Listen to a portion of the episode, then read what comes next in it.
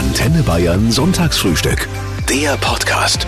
Euer Promi-Talk mit Florian Weiß. Die Menschen schauen nicht nur zu ihm auf, weil er der lustigste Mediziner Deutschlands ist und auch einer der Vordenker, sondern schlicht und ergreifend, weil er über 1,90 groß ist. Guten Morgen, lieber Dr. Eckhard von Hirschhausen. Hi Flo, zum Glück spielt das die Größe jetzt beim Radio keine Rolle. Ich, ich muss ja nur groß genug sein, um ins Mikrofon sprechen zu können. Wir werden, glaube ich, viel Spaß haben, da bin ich mir sicher. Wir werden aber auch viel lernen, denn Eckhard kann erklären, warum die Leber mit ihren Aufgaben wächst, wohin die Liebe geht, wenn sie durch den Magen durch ist und, das ist aktueller denn je, warum wir nur gesund sein können, wenn unsere Erde gesund ist. Da freuen wir uns drauf. Zwei Songs, dann geht's los. Klasse. Also normalerweise stellt ja der Arzt die Fragen. Heute, wo Eckhard von Hirschhausen euer und mein Gast ist im Antenne Bayern Sonntagsfrühstück, drehen wir den Spieß zumindest mal kurz um. Das wollte ich ehrlich gesagt schon immer mal machen. Also lieber Herr Hirschhausen, nehmen Sie Platz. Wo zwickt's denn gerade? Du müsstest mich jetzt erstmal fragen, privat oder Kasse? Und da sage ich, äh, dass ich tatsächlich überzeugt bin von Solidarität im Gesundheitswesen. Ich bin gesetzlich versichert. Und ähm, dann hast du jetzt noch Interesse an mir? Absolut, weil ich bin ebenfalls freiwillig gesetzlich versichert. Das passt wie Arsch auf Eimer. Genau. Wie ähm, geht's du, mir? Ich, ich bin, ich habe noch ein bisschen Geburtswehen, äh, soweit man das als Mann haben kann. Aber ich habe ein Baby zur Welt gebracht. Mein Buch Mensch Erde, wir könnten es so schön haben. Das waren echt drei Jahre Arbeit stecken da drin. Und wenn es dann das erste Mal gedruckt und äh, sozusagen wirklich als, als kleines Paket vor dir ist, das ist schon ein großes Glücksgefühl, das, das kann ich sagen. Also da freue ich mich drüber. Auf der anderen Seite freue ich mich, dass gerade so viele äh, Dinge in der Welt und auch in Deutschland passieren, die in die richtige Richtung gehen, dass wir so eine Art Aufbruchsstimmung haben in diesem Land ähm, mit dem Bundesverfassungsgericht, mit äh, Fridays for Future, mit Scientists for Future, mit vielen Menschen, die sagen, Mensch, äh, nach was kommt als großes Thema nach Corona? Natürlich sozusagen die äh, die Frage, wie wir nachhaltiger leben, wie wir die Klimakrise in den Griff kriegen. Und äh, ich mache mir einerseits Sorgen, aber ich, ich eigentlich äh, habe ich das Gefühl, wir sind gerade in historischen Zeiten. Aber jetzt muss ich natürlich zurückfragen, wie geht's denn dir gerade? Du, ehrlich gesagt, äh, ich spüre auch den Wind der Veränderung und das gefällt mir super. Ähm, ich glaube, dass, und das wird, werden wir gleich noch ausführlicher besprechen, ich glaube aber, dass die Leute, die wollen jetzt, aber viele tun sich noch schwer mit dem Wie. Wo hast du bei dir angefangen, als du festgestellt hast, Alter, wir haben hier echt ein Problem? Ich muss sagen, eine Frau hat mir die Augen geöffnet. Und zwar nicht irgendeine, sondern die berühmte Jane Goddard, die Schimpansenforscherin, die mit 26 nach Tansania ging, um wirklich zu verstehen, wie eigentlich Menschenaffen uns viel ähnlicher sind, als wir immer geglaubt hatten.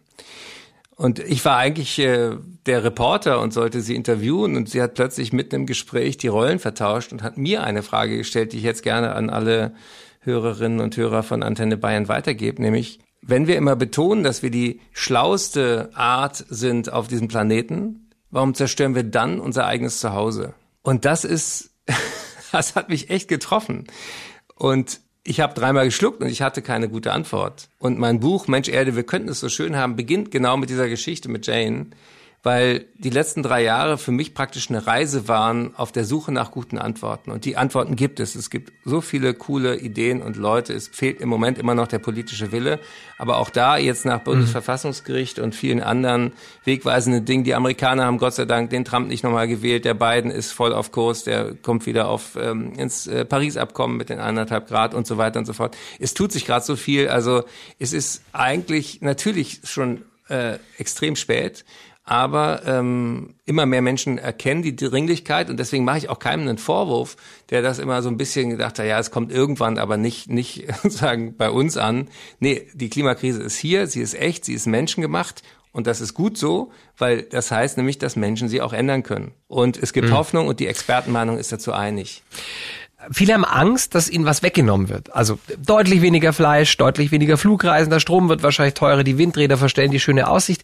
Wie kann man sich das schönreden? Indem wir uns klar machen, dass ähm, die Alternative keine ist. Also auf gut Deutsch, entweder wir machen es uns jetzt schön und nachhaltig oder wir rotten uns aus. Wir sterben. Es ist so mhm. hart. Ich habe ja Medizin studiert und als ich äh, kleiner Student war, gab es noch Quecksilberthermometer. Ja, die, ähm, mhm. warum geht ein Quecksilberthermometer nur bis 41 Grad? Weil mehr der Mensch nicht aushält unsere Biologie, unser Körper, unser Hirn hat ein absolutes Temperaturmaximum, das höchste Fieber und danach fängst du an, sozusagen deine Proteine zu zersetzen. Diese Illusion, in der wir lange gelebt haben, wir werden uns da irgendwie anpassen, wir werden uns irgendwie dran gewöhnen. Vielleicht erfindet auch irgendein Daniel Düsentrieb einen Staubsauger, der das ganze CO2 aus der Luft wieder runterholt. Das ist Bullshit, das ist Quatsch. Und mir wurde zum Beispiel auch nicht klar, äh, vorher, wie eng zum Beispiel Energieerzeugung mit Gesundheit zusammenhängt. Wir atmen Dreck ein. Luftverschmutzung ist Killer Nummer eins weltweit, 8,8 Millionen Menschen. Viel mehr als Corona weltweit. Wir reden aber viel über Corona, ist auch gut so und wichtig. Aber das viel größere Thema ist, was atmen wir noch ein mit diesen Aerosolen? Und da spielt Kohleverstromung eine unglaubliche Rolle. Wie auch Diesel verbrennen, alles, was wir sozusagen verbrennen, landet irgendwo in der Luft und wir atmen das wieder ein. Und bei, wusstest du zum Beispiel, dass wir allein in Deutschland sieben Tonnen Quecksilber jedes Jahr in die Luft pusten als Beimengung von Kohle? Das ist ein Verbrechen. Da, da redet keiner drüber. Und das sind so Fakten, wo ich sage, Mensch, sowas gehört in die Öffentlichkeit. Das ist auch keine Frage von politischem Lager, sondern das sind Fakten. Und äh, deswegen habe ich ja auch Scientists for Future gegründet, um zu sagen, Leute, darüber müssen wir nicht mehr diskutieren. Eine Energiewende ist viel gesünder für uns alle und wir haben genug Energie, die Sonne schickt uns genug. Ich bin mit Harald Lesch befreundet, den ihr auch äh, sicher öfter im Programm auch hattet. Der sagt äh, einen sehr, sehr klugen Satz unter anderem. Der sagt, Naturgesetze sind nicht verhandelbar und Physik gilt auch für die Leute, hm. die sie nicht verstehen. Und ähm, CO2-Molekül, was wir einmal in die Atmosphäre ge gepustet haben, das bleibt da über 100 Jahre und das kriegen wir eben auch nicht so einfach wieder weg. Und äh, das tut, was es tut, egal aus welchem Land es kam. Deswegen ist auch so pups egal, ob wir jetzt immer auf China zeigen, sagen, die sind ja viel schlimmer. Da kann man aber auch sagen, Leute, wir haben halt auch viel früher angefangen als die Chinesen. Deswegen sollten wir auch früher aufhören.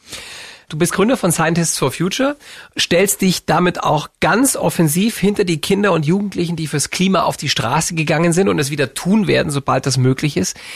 Während diese ganzen politischen Klimaschutznachbesserungen, die wir jetzt auch in den letzten Wochen wieder erlebt haben, nach diesem Bundesverfassungsgerichtsurteil, ähm, die ja scheinbar immer noch nicht reichen, wäre das überhaupt ohne diese Jugend angestoßen nee, worden? Ich bin auch super dankbar, dass die auf die Straße gegangen sind und gesagt haben, wir sind hier, wir sind laut, weil ihr uns die Zukunft klaut. Und es war ja auch Fridays, die jetzt diese Klage eingereicht haben, die beim Bundesverfassungsgericht mhm. durchkam. Und ich habe an dem Tag, wo das kam, ähm, innerlich triumphiert natürlich. Ich habe eine Flasche Sekt aufgemacht und ich habe, äh, ich kenne einen der Gründer von German Watch. Das ist auch eine NGO, die da mitgeklagt hat, die das über 30 Jahre schon mit mit äh, diesen Weg äh, vorgebahnt hat. Und wir haben dann zusammen Roda Verheyen angerufen. Das ist nämlich die Juristin, die das Ganze auch ins Rollen gebracht hat. Eine Hamburgerin, eine super coole Frau, ähm, die eben keine Angst hat vor dicken Brettern, die auch sagt, wenn äh, der peruanische Bauer unter der Klimakrise lebensbedrohlich äh, leidet, dann müssen wir auch fragen, welche Rolle hatten die Energieerzeuger in Deutschland dabei. Ja, also die, die denkt wirklich global und die hat das äh, äh, mitgefochten. Deswegen Riesendank an alle, die wirklich diese äh, Mammutaufgabe auf sich genommen haben. Es war erfolgreich und es hat eben eine Riesensignalwirkung, nämlich, dass wir die Lasten, die wir irgendwie dachten, an die nächste Generation vor uns herzuschieben, das dürfen wir nicht. Das ist gesetzeswidrig. Wir müssen jetzt handeln. Und so klar hat es bisher noch keiner in der Politik äh, zu hören gekriegt. Und äh, das ist ein super Zeichen, dass es eben wirklich um was geht. Und ähm, da bin ich total froh. Und kleine Anekdote am Rande ich, ich schreibe ja viel und ich hatte so viel recherchiert, dass das Buch fast tausend Seiten gehabt hätte, wenn ich da alles reingeschrieben hätte, was ich mal äh, mir dafür gewünscht hatte. Dann habe ich natürlich mit den Lektoren vom DTV Verlag, der auch in München ist, ähm, lange hin und her gestritten, was, was muss rausfliegen. Und dann sagten die, hier kommen dieses, diese, diese ganze Kapitel über äh, juristische und Gerichtsentscheidungen, nimm das raus, das interessiert keinen. Und in dem Tag, wo ich das Buch in der Hand hatte, kam das Bundesverfassungsgericht, da habe ich auch meine Verlegerin angerufen, Barbara Laukwitz, habe gesagt, Barbara, guck oh mal. nein! Ganz so egal ist dieses juristische doch nicht. Nee. Und da hat sie gesagt, Eckart, du hattest den richtigen Riecher, ich bin froh, dass es mit drin ist. Können Ärzte eigentlich auch krank werden? fragt die siebenjährige siebenjährige Anna aus Kaufbeuren. Die gebe ich natürlich gleich weiter, die Frage an meinen Gast heute, Arzt und Kabarettist Eckhard von Hirschhausen. Die Frage ist super, weil die Ärzte ja äh, immer dachten, wenn sie so einen weißen Kittel anhaben, das ist so eine Art Superman-Cape. Da können sie, haben sie Superkräfte und dann werden sie selber nicht krank. Und das ist natürlich Unsinn. Aber ich möchte dir als Siebenjährige natürlich auch ein bisschen Hoffnung machen. Frag deine Eltern. Brauchen wir jeden Tag Fleisch? Haben wir eigentlich Ökostrom zu Hause? Müssen wir jeden Urlaub so weit fliegen und so weiter? Also auf die Kinder wird gehört. Alte weiße Männer erreicht man am besten über engagierte Töchter. Weil äh, wenn das in der Zeitung steht oder bei Antenne Bayern, kann sagen, ach, papala papp, ähm, ich sehe das anders. Aber wenn dich deine eigene Tochter anguckt und sagt, Papa, bist du Teil des Problems oder bist du Teil der Lösung? Dann werden alle, alle schwach. Also du hast einen großen Hebel, Anna, und nutzt den. Wenn Eckhard von Hirschhausen, der heute mit euch und mir auf Antenne Bayern frühstückt, mit Fieber im Bett liegt, macht der sich dann Wadenwickel oder haust du dir eine Ibuprofen rein? ähm, Fieber ist ja grundsätzlich eine natürliche Reaktion des Körpers. Und äh, der Körper hat sich ja was gedacht, wenn die Körpertemperatur steigt, wird nämlich unser Immunsystem effizienter. Deswegen ist es nicht sinnvoll, bei banalen Infekten das Fieber zu senken. Und das, äh, da halte ich mich auch selber dran. Das ist übrigens auch wichtig, dass wir das äh, beim Impfen nicht alles in einen Topf schmeißen. Eine Impfung ist ja ein Training für unser Immunsystem. Dass dabei ein bisschen die Temperatur ansteigt, ist keine Nebenwirkung, ist die Hauptwirkung. Das zeigt, mein Körper reagiert. Und äh, als ich da selber in der Studie äh, teilgenommen habe, um zu zeigen, wie sauber Impfstoffe geprüft werden, wie viel äh, Sicherheitsstufen da eingebaut sind, hatte ich ja sozusagen das Pech in Anführungsstrichen, dass ich in die Placebo-Gruppe gelost wurde. Und da hat, kriegte ich eine Impfung mhm. und da war dann eben nur Kochsalzlösung drin. Das braucht man halt bei der Wissenschaft, weil man wissen muss, was ist die Wirkung vom Stoff und was ist die Wirkung einfach von, von dem Drumherum. Und ähm, da habe ich gemerkt, Mensch, ich hätte mir gewünscht, ich hätte ein bisschen Fieber, ich hätte mir gewünscht, ich hätte ein bisschen Schmerzen an der Einstichstelle, weil ich dann hätte ich geahnt, das ist das, das richtige Zeug. Ja. Und äh, jetzt habe ich aber die Chance, äh, nachdem die Priorisierung aufgehoben wurde, äh, mich auch richtig impfen zu lassen. Aber deswegen äh, Fieber alleine macht mir keine Sorgen. Aber wenn Mutter Erde Fieber hat und das Fieber steigt, dann sollten wir uns alle Sorgen machen. Eckart, wo helfen Globulis? habe ich, hab ich eine schöne Anekdote. Ich habe ja als Arzt in der Kinderheilkunde gearbeitet. Da kam eine, eine Mutter ganz aufgelöst in die Notfallambulanz und sagte, ähm, äh, Herr Doktor, Herr Doktor, ist was ganz Schlimmes passiert. Meine Dreijährige hat äh, im Badezimmer diesen ganzen Schrank mit den homöopathischen Mitteln entdeckt, mit den ganzen Globuli und äh, die hat alle Flaschen geleert und alles in sich reingekippt. Was soll ich tun? Und dann hat der Arzt gesagt, äh, heute nichts Süßes mehr. Weil dieser, das Zuckerwasser drin, ne, ja, unter ist, anderem. Es ist primär Zucker und ähm, was bei der Homöopathie wirklich äh, meinen vollen Respekt hat, ist, die Grundidee dahinter ist ja richtig. Es ist im Prinzip, dass was wirkt, ist die Beziehung. Und es ist nicht das, was in den Globuli drin ist.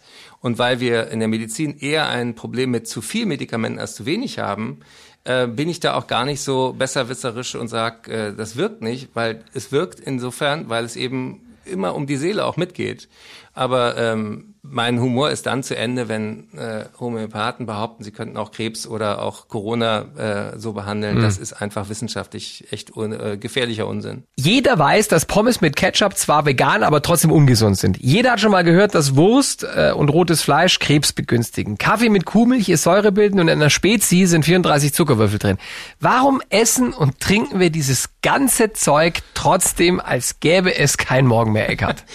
ne, ähm Menschen sind nicht gut oder böse, wir sind soziale Wesen, wir machen Dinge nach, die uns vorgelebt werden. Mhm. Und äh, das war bei dir wahrscheinlich als, als Kind genauso wie bei mir. Wenn du mhm. belohnt werden wolltest, dann hast du was Süßes gekriegt. Ähm, ich habe ja auch auf der Frühgeborenenstation gearbeitet. Ähm, wenn du da ein paar Tropfen Zucker auf die Zunge tust bei den Frühchen, das ist wie ein mhm. Schmerzmittel. Das, dann, dann sind die high, das ist eine Droge. Und mhm. äh, in der Natur kommt der Zucker auch extrem selten vor. Ja, also äh, deswegen sind wir evolutionär so drauf, dass wir äh, solche energiereiche Nahrung erstmal geil finden, weil wir historisch da dachten, wer weiß, wann ich sowas wieder krieg wir leben jetzt halt seit, seit den letzten 100 Jahren im Schlaraffenland und das hat unser Hirn noch nicht so richtig mitgekriegt, dass wir tatsächlich nicht demnächst eine Hungerkrise kriegen und deswegen bauen wir lauter Reserven auf, die wir dann nicht mehr ver verbrauchen. Also wir sind tatsächlich in einer total absurden Lage in Deutschland, aber auch weltweit. Wir haben zwei Milliarden Leute, die mit Übergewicht kämpfen und eine Milliarde, die hungert. Und da denke ich, das muss doch schlauer gehen. Und da gibt es eine revolutionäre Idee, die nennt sich Planetary Health Diet. Die ist in Deutschland noch gar nicht so richtig bekannt. Aber der Grundgedanke ist sehr, sehr naheliegend, nämlich weniger Fleisch, weniger tierische Produkte und mehr Pflanzen, mehr Nüsse, mehr das, was tatsächlich gesund ist. Und das ist ja auch nicht ein Inhaltsstoff, den wir ganz, ganz viel essen müssen, sondern es ist gerade die Vielfalt, die gesund ist. Beim Gemüse ist nicht das eine, du musst nicht den ganzen Tag Brokkoli essen. Ess so viel buntes Zeug, wie es geht. Da kannst du gar nichts falsch machen. Ich selber habe eben auch, äh, nachdem ich mich intensiv mit diesen Dingen beschäftigt habe, äh, aufgehört, viel Fleisch zu essen. Ab und an noch, na klar, wenn man eingeladen ist und ab und an habe ich vielleicht auch Lust drauf. Ich bin auch nicht so äh, schwarz und weiß, aber ähm, das, was meine Oma schon gemacht hat, nämlich äh, am Sonntag gab es einen Braten, und der Woche gab es Kartoffeln und Gemüse, das, das, war, das war ja total richtig. Und wir müssen also das Rad nicht neu erfinden, sondern wir könnten uns auch dran erinnern, dass ähm, zu viel Fleisch unserem Körper schadet, es schadet den Tieren und, und das ist ganz wichtig, es pupst und kackt und röpst diesen Planeten zu Tode. Und ungefähr die Hälfte hm. der Klimagase hängen direkt oder indirekt an der Fleisch Massentierhaltung. Sind wir komplett abgekoppelt von den in Anführungszeichen Lebensmitteln, wie wir sie äh, heutzutage, äh, also auch Tiere herstellen? Ich meine, es wird unglaublich viel dafür getan.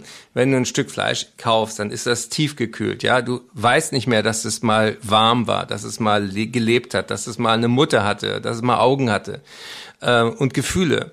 Äh, wir distanzieren uns, wir tun diese Fabriken für die Fleischproduktion auch aus guten Gründen weit weg sozusagen von den Städten, damit wir da nicht jeden Tag drauf hingucken. Das ist echt ein blinder Fleck. Wie machst du das? Ja, ich habe, ich glaube, vor 16 Jahren aufgehört, Fleisch zu essen, Tiere zu essen, weil ich mich irgendwann gefragt habe, wie kannst du deinen Hund lieben und streicheln und gleichzeitig einen Spanferkel essen? Ja, und der Hund ja auch. Ja, genau. Ein Fünftel des Fleischaufkommens in den USA, ich weiß nicht genau, ob es die Zahlen für Deutschland gibt, geht für Tiernahrung drauf.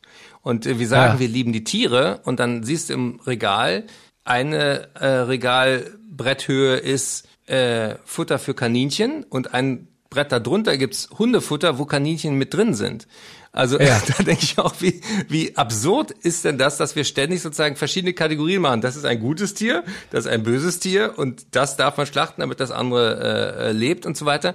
Also ähm, da, das ist auch ein Wunderpunkt, äh, weil gerade weltweit erstens immer noch der Fleischkonsum wächst und nicht sinkt.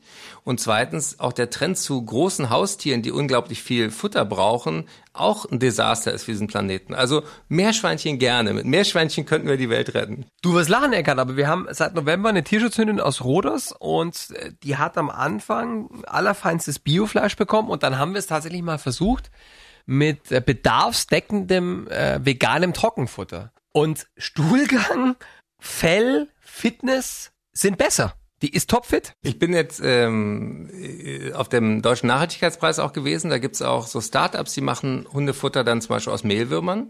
Das ist super hygienisch, das mhm. hat hohe Eiweißqualität.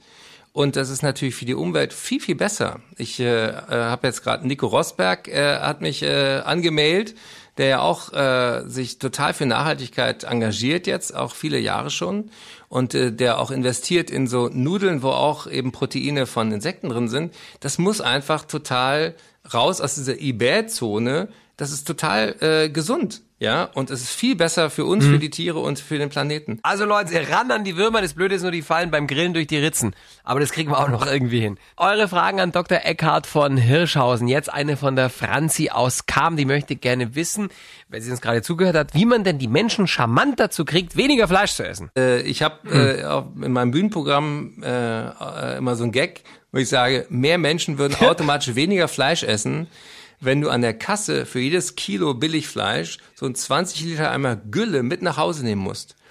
Und dann kriegst du das so von ja. der Kassiererin nicht so. Das haben sie mit eingekauft. Das gehört im Doppelpack mit dazu. Das wussten sie nicht. Doch, das haben sie mit verursacht.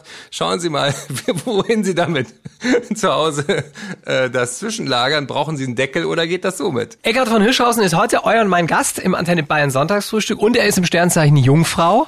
Deshalb, lieber Eckhard, kommst du auch nicht um das berühmt-berüchtigte Horoskope-Bingo herum. Äh, ich nenne dir Eigenschaften und du sagst mir, ob die zutreffen oder nicht. Also der typische Jungfrau-Mann ist bescheiden, ehrlich und sparsam. Er ist aber auch, da wären wir wieder beim Thema, hypochondrisch, kleinlich und manchmal sogar verklemmt. Was würdest du sagen, trifft auf mich zu? Also ich, ich, ich, ich, ich sag, ich, äh, warum ich äh, auf Horoskope immer einen Hals habe, ist, weil Jungfrau mit Abstand das bekloppteste Sternzeichen von allen ist. Es ist so unsexy. Ist es so? Ja, Jungfrau zu sein. Da steht immer ordentlich penibel und zwanghaft wenn Leute in mein Büro kommen, sagen die äh, oft so erschrocken, Eckart, ich wusste gar nicht, dass du Messi bist. Dann sage ich, Entschuldigung, ich bin kein Messi, ich bin ein Sammler ohne festgelegtes Themengebiet. Aber ich bin, ich bin echt ein bekennender Chaot und so gesehen haben die Sterne bei mir irgendwas falsch gemacht. Das ist ja echt strange, weil hier steht außerdem, Jungfrauen und Männer sind nie unpünktlich, sie halten sich an jede Absprache und sie verlegen auch nie etwas zu Hause. Das trifft alle, ja alles da nicht kannst zu du alle. Fragen, die mit mir mehr zu tun haben. Pass auf, einen versuche Ja, ich noch, gerne. wobei ich glaube, die Antwort schon zu kennen. Kaum ein Sternzeichen ist in der Liebe so anspruchsvoll wie die Jungfrau, also auch der Jungfrauenmann. Der Traumpartner muss einiges zu bieten haben. Also ich bin mit einer mit meiner Traumpartnerin verheiratet und äh, so gesehen äh, hoffe ich, dass dass die Ansprüche in beide Richtungen äh, gehen. Und ähm, nein, das ist äh, auch dieses ganze Engagement, was ich auch äh, in der Öffentlichkeit habe. Und natürlich geht es auch mit einigen Einwandungen einher, die das würde ich gar nicht durchhalten, wenn ich nicht auch Menschen äh, im Hintergrund hätte, die die mir a den Rücken frei halten oft und äh, Verständnis haben über über Strapaziergrenzen hinaus. Und auch gerade in der Phase, wo ich das Buch geschrieben habe, ich war echt schlecht drauf, muss ich mal äh, fairerweise sagen. Äh, ich, äh, das Material, was ich gesichtet habe, ist überwältigend. Ich habe so viele Leute getroffen und so viele Konferenzen besucht und und meine Frau hat dann auch gesagt, äh, versprich mir, wenn das Buch fertig ist, dann, dann beschäftigst dich mal mit was anderem, sonst kommt man selber schlecht drauf. Aber äh, inzwischen haben wir beide eben auch äh, da entdeckt, wie viele Querverbindungen es auch gibt und die, die ist, ähm, die beschäftigt sich viel mit Kommunikation und ist Mediatorin. Und ähm, das ist ja auch ein ganz dickes Brett. Wie redet man nämlich mit Leuten, die noch nicht überzeugt sind? Und wie, wie lädt man Menschen dazu ein, zu gucken, was sind denn meine eigenen Werte, wofür stehe ich? Und, ähm, und da hat sie mir auch ganz, ganz viel geholfen. Also deswegen ähm, Horoskop hin oder her, ich habe in vielen Bereichen ziemliches Glück gehabt in diesem Leben. Auch ich fühle mich gegenüber meinen Gästen an die ärztliche Schweigepflicht gebunden, aber wenn es jeder auf Wikipedia lesen kann, dann glaube ich, darf ich es ansprechen. Du leidest, so steht es da, an einer Aufmerksamkeitsstörung, äh, kurz ADHS. Wie, wie wirkt sich das denn bei Erwachsenen aus und stimmt das überhaupt? Ja, das, das habe ich mal in einem Interview gesagt und seitdem wird das immer zitiert. Ähm, Ich selber habe damit gemeint, dass ich tatsächlich äh, mich schnell langweile, dass ich sehr assoziativ im Kopf bin. Das ist als Komiker super.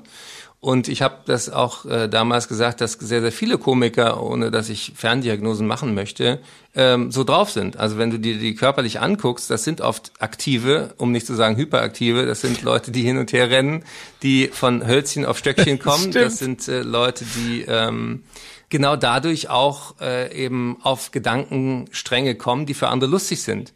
Das selber aber immer mit sich auszuhalten, ist gar nicht immer lustig. Also ich kann dieses, äh, dieses äh, Suchen nach Wortspielen, nach Pointen, nach äh, neuen Ideen, das kann ich ja nicht abstellen. Das läuft ständig im Hintergrund und im, im, im Dialog äh, wundern sich die Leute mal, woher hat er das her und wie, wieso geht das acht Stunden lang?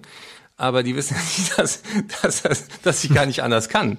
Und so gesehen äh, bin ich ja ein großer Fan über seelische Gesundheit, über Mental Health und äh, auch über Depressionen zu reden, über ADHS, äh, über Suchterkrankungen. Das ist alles Teil des Menschlichen. Und deswegen war das einmal so ein, so ein ähm, Satz im, im ich, ich bin nicht äh, klinisch gestört. Also das, äh, das, da, damit täte ich erstens den Leuten, die sich fachlich damit beschäftigen, Unrecht und auch den PatientInnen, die, die wirklich Probleme haben. Aber ich sagte, es ist ein Kontinuum von Begabungen. Und das äh, mündete dann bei mir in dieser Pinguin-Geschichte, wo ich sagte, der Pinguin auf dem Land, wenn er so vor sich hintapst, der wirkt total unbeholfen. Im Wasser ist er voll in seinem Element. Und ähm, zum Beispiel, wenn ich im Krankenhaus geblieben wäre, da wäre ich bekloppt geworden über diese Hierarchie und die Routinearbeit und dieses äh, schnell, schnell hintereinander Dinge abarbeiten. Das bin ich nicht. Ich komme beim Formulieren auf neue Ideen, das ist beim Diktieren von Arztbriefen auch nicht gut, sondern da, wo ich jetzt bin, mit den Büchern, mit der Bühne, mit dem Fernsehen, dann nutze ich sozusagen meine Kreativität in einem ganz anderen Rahmen. Und da ist es ein Vorteil und kein Nachteil. Deswegen die Pinguin-Geschichte. Sucht euch die Umgebung, die zu euren Talenten, zu euren Fähigkeiten, zu eurer inneren Mission passt und dann geht's euch gut. Du hast mal gesagt, Radio ist wie ein Nahrungsergänzungsmittel für die Ohren, weil Musik stärkt das Immunsystem. bin gespannt, wann der das als Slogan aufgreift. Aber nein, ich ähm, bin äh, natürlich ein großer Fan von Musik. Ich habe, wenn ich auf Tour bin, auch immer einen Pianisten dabei. Ich liebe es selber zu singen, mit dem Publikum zu singen. Und deswegen glaube ich eben auch, das, was wir nach Corona am meisten wieder entdecken werden, ist die Power von Tanzen, von Singen, von live miteinander feiern. Das vermisse ich auch echt und ich, ich glaube auch, dass das das ist, was uns hoffentlich bleibt, dass wir wissen, wir haben nicht das Shopping-Erlebnis vermisst, sondern wir haben andere Menschen vermisst, wir haben mhm. die Ekstase, das Ausrasten, das Außer sich sein und ich liebe auch dieses Wort Selbstvergessenheit. Also ähm, Selbstvergessenheit nicht im Sinne von von ähm, rauschhaft alles in sich reinstopfen oder alles bestellen, was irgendwie online zu kriegen ist, sondern im, im positiven Sinne selbstvergessen äh, mit anderen verbunden zu sein und mit sich und der ganzen Welt. Das, das ist eigentlich das, was, worauf ich mich wieder freue und das geht mit Musik natürlich am allerbesten. Ähm, gibt es Musik, Eckhard, äh, die gesünder ist als andere? Oder ist es wurscht, Hauptsache es gefällt? Nee, jemand, der Hardrock mag, der entspannt sich halt bei Hardrock. Und jemand, der Mozart mag, soll Mozart hören. Aber es ist, mhm. ähm, es ist nicht so, dass die eine Musik per se gesünder ist als die andere. Es ist natürlich so, dass, dass Musik unterschiedlich komplex ist. Im Sinne von, äh, es gibt ein paar Schlager, die, die, die hast du als Ohrwurm nach einmal drin. Und das ist ja auch bei der Wiesen oder bei, beim Après-Ski und so das Geheimnis, ja. dass man äh, die Komplexität so reduziert, dass man auch mit drei Promille textsicher ist. Aber ähm, das kannst du halt auch nicht oft hintereinander hören. Und wenn ich, ich habe selber mal früher gesungen, ich bin ja evangelisch, ich habe äh, so mal so eine Bach-Kantaten gesungen und äh, Weihnachtsoratorium. Und auch jetzt mit über 50 entdecke ich, wenn ich das höre, immer noch Feinheiten. Und das hast du halt nicht bei bei einem Wiesenhit. Also das heißt, ähm, ich glaube, es ist wichtig, möglichst früh im Leben Kontakt zu haben zu verschiedenen Musikstilen. Am besten ist selber Musikinstrument auch zu lernen. Und dann mhm. hast du ein Leben lang was davon. Lieber Eckhard von Hirschhausen, kriegen Sie eigentlich viel Beschwerden von Arztkollegen, die Sie im Fernsehen sehen und nicht Ihrer Meinung sind, möchte der Tobias aus Dachau wissen. Äh, nein, das ist tatsächlich die absolute Ausnahme. Ich, äh, ich galt so an, als ich anfing mit Medizinkabarett immer so ein bisschen als der bunte Vogel und der, der mhm. äh, äh, aber ich war nie Nestbeschmutzer, weil ich eigentlich immer Wert darauf gelegt habe, dass das, was ich sage, auch wissenschaftlich fundiert ist. Natürlich habe ich auch unbequeme Wahrheiten ausgesprochen, zum Beispiel, dass wir viel zu viel operieren und zu viel Medikamente verteilen und so, aber das, das stimmt ja nun mal.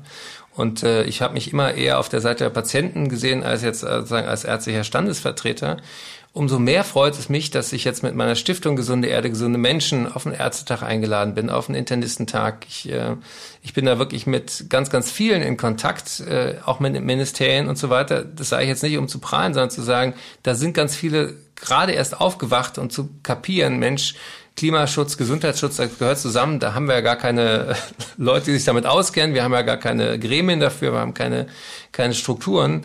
Und das entsteht gerade alles in, in, in äh, ja, endlich, muss ich sagen, aber auch in hoher Geschwindigkeit. Und da freue ich mich, dass ich da wirklich auch hinter den Kulissen viele Leute miteinander vernetzen kann und Ratschläge geben kann und äh, auch so Kongresse eröffne oder Diskussionen anschiebe vom Bundespräsidialamt bis eben zu ähm, auch äh, den Klimadocs, die ich gerade jetzt in Köln begleite. Das sind Ärzte, die in der Praxis sind und sagen, Mensch, wenn äh, ein Kind Asthma hat und es werden immer mehr Kinder mit Allergien und Asthma, dann kann doch nicht die Lösung sein, allen Medikamente zu verschreiben. Wir müssen uns doch mal fragen, was hat denn das mit Pollenflug zu tun, mit äh, klimatischen Veränderungen, mit neuen Pflanzen, die hier plötzlich wachsen, mit äh, Automobilverkehr, wo wir immer mehr Dreck einatmen und, und, und. Das mhm. heißt also, die versuchen eben das, was sie an der Basis den Menschen auch mitgeben können, wie viel gesünder wäre es, mit dem Fahrrad zu fahren, weniger Fleisch zu essen und eben sich zu engagieren, dass, dass wir alle gesünder sein können. Äh, diese, diesen Shift, den brauchen wir, dass wir rauskommen aus dem Eins zu eins, was die Medizin ja auch braucht und kann, sich um einen Patienten zu kümmern, hin zu dem, was man sozusagen Public Health oder Global Health nennt, nämlich zu sagen, mhm. die großen Stellschrauben sind oft nicht im Eins zu eins, sondern wenn wir den Blick ein bisschen weiter, weiter machen über den Tellerrand. Lässt sich Liebe medizinisch erklären? Lässt sie sich feststellen im Labor? Wenn es einer weiß, dann Dr. Eckhard von Hirschhausen. Klar, man kann, man kann da so äh, Ausstöße von Hormonen messen und Oxytocin, dieses Bindungshormon, das, das wird äh, zum Beispiel beim, beim Stillen ausgeschüttet und auch beim Sex. Und deswegen gucken wir Männer nach dem Orgasmus auch mal ein bisschen wie ein satter Säugling. Aber ich bin, ich bin da inzwischen ein bisschen weg von alles sozusagen auf Hirnfunktion zu reduzieren, weil das Spannendste sind immer die Dinge, die man nicht versteht. Herzlichen Dank, lieber Eckhard von Hirschhausen, für dieses wundervolle, bereichernde Frühstück. Na, immer wieder gerne. Und äh, ja, ich würde mich total freuen, wenn jeder, der zuhört, noch eine letzte Challenge von mir annimmt, nämlich Wir fühlen uns bei diesen ganzen großen, komplexen Themen ja oft sehr klein und hilflos. Aber jeder kennt irgendwen, der wen kennt. Und deswegen macht euch mal kurz klar, auf wen könntet ihr mit den Ideen vielleicht, die wir auch gerade im Gespräch hatten, Einfluss haben. Wen bewegt ihr? Wer ist ein Ticken mächtiger als ihr? Wer bringt Themen in die Öffentlichkeit? Wer bringt ähm, äh, Themen in die Politik, auch ob, ob Kommunal- oder Bundespolitik. Wer bringt äh, sozusagen Finanzströme dahin, dass sie die Erde schützen und nicht zerstören und so weiter und so fort. Also jeder von uns hat einen ganz, ganz wichtigen Teil. Das wollte ich noch gerade loswerden. Also wir sind alle gefragt, vernetzt euch, macht den Mund auf, werdet politisch. Wir werden es nicht nur durch persönliche Reue äh, drehen, sondern äh, durch den Wind, der gerade wirklich von hinten kommt. Dem schließe ich mich an, lasst es genauso stehen und äh, wünsche dir gute Gesundheit und weiterhin gutes Gelingen. Hat lieber Spaß Eckart. gemacht. Ciao, lieber Flo, liebe Hörer. Ja.